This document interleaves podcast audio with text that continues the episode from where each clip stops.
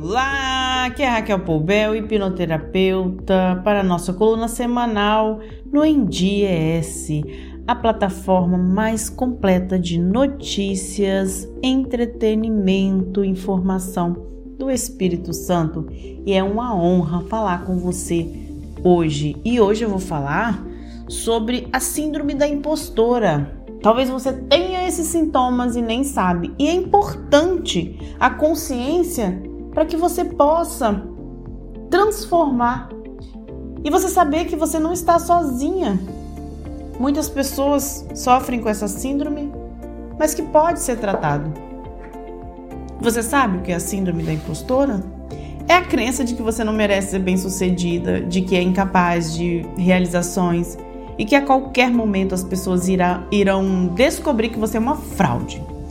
É a, como se a pessoa entendesse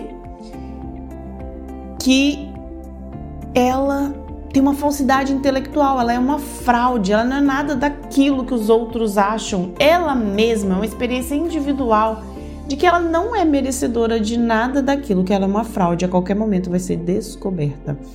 A pessoa que sofre com essa síndrome sempre acha que os outros são melhores, mais capazes e de que ela não é capaz de realizar coisas. Tem dificuldade de receber elogios e não se sente merecedora quando recebe elogios. Geralmente, esse excesso de cobrança vem da própria pessoa. É uma observação própria da pessoa, não dos outros.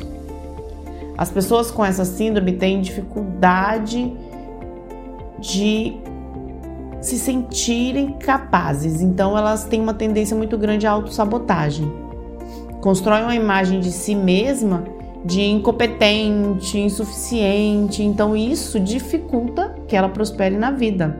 Essa predisposição está na mente de todo ser humano de se sentir Ai, será que eu sou capaz? Será que eu vou conseguir? Só que pode variar de acordo com o meio que a pessoa vive, principalmente na base mental da infância.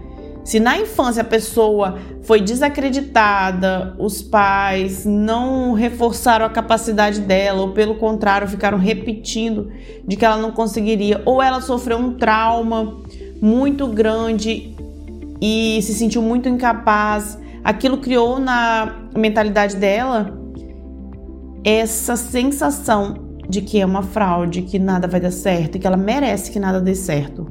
Então, o primeiro passo para se livrar dessa síndrome, porque tem jeito, né? Tem solução, é desenvolver autocompaixão. É você tratar a si mesmo como trataria uma amiga. A autocompaixão é isso, é ser generosa consigo. Ir desenvolvendo o auto-perdão.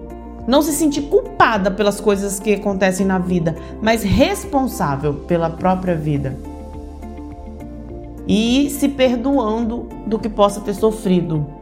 E o segundo passo é desenvolver autoconfiança com micro decisões. É importante olhar para a área que você precisa de atenção e tomar decisões, por menores que sejam. Talvez você pense assim, nossa, é insignificativa tomar essa decisão, mas é importante dar esse passo para a mudança acontecer, porque a consciência de que você precisa desenvolver uma ação para a transformação deste sentimento de inferioridade é o primeiro passo.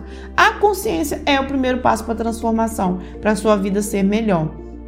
Então você acha que está disfuncional, que você está se sentindo muito não merecedora, de que você se sente muito mal e acaba se auto-sabotando, peça ajuda, porque no meu consultório eu recebo pessoas com estes sintomas todos os dias e eles são tratáveis, reversíveis. Você pode cuidar de si.